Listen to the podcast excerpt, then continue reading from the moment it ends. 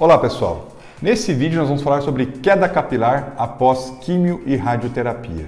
Se esse tema te interessa, siga-me nas mídias sociais do YouTube, Instagram, Facebook, também no Spotify e podcast. Pessoal, uh, sobre queda capilar na radioterapia, na quimioterapia, é, que foram alguns comentários que eu pedi para me pedindo suporte nesse ponto. Essas quedas capilares estão obviamente intimamente relacionadas à carga né, da radioterapia e também à formação de radicais livres e fatores inibidores de crescimento capilar por conta da quimioterapia.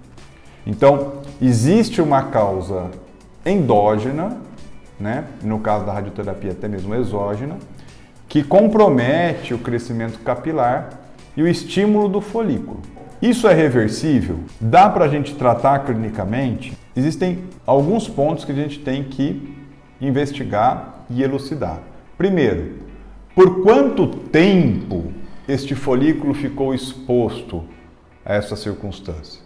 Se é uma questão recente, ou seja, teve um, um eflúvio telógeno, uma queda aguda pela medicação ou radiação, o tratamento clínico pode sim reverter boa parte ou quase a totalidade da perda folicular.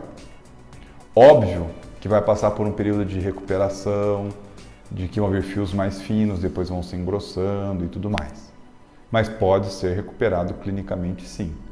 Se esse estímulo ficou por um longo período, a chance de reversão, de fazer uma recuperação capilar do folículo pelo tratamento clínico vai diminuindo. Porque o tempo de inibição do folículo foi maior e ele pode ter cicatrizado. E aí ele não vai produzir mais fios. Mas para este paciente que já passou por todo o tratamento oncológico, está liberado lá da oncologia, mas ficou com esta sequela, existe a opção do, eventualmente da, da área de até se avaliar uma circunstância de transplante capilar. Óbvio, se ele teve uma grande perda capilar, ele não vai ter área doadora suficiente, ou a gente vai ter que projetar doação de pelos de outra área do corpo se ele tiver. Tem que avaliar com muita ponderação isso.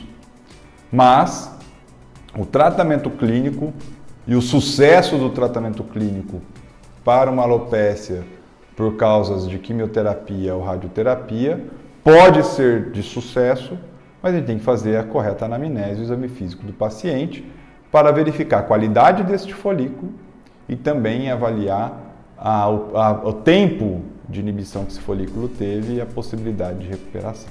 Tá certo? Espero ter tirado as suas dúvidas.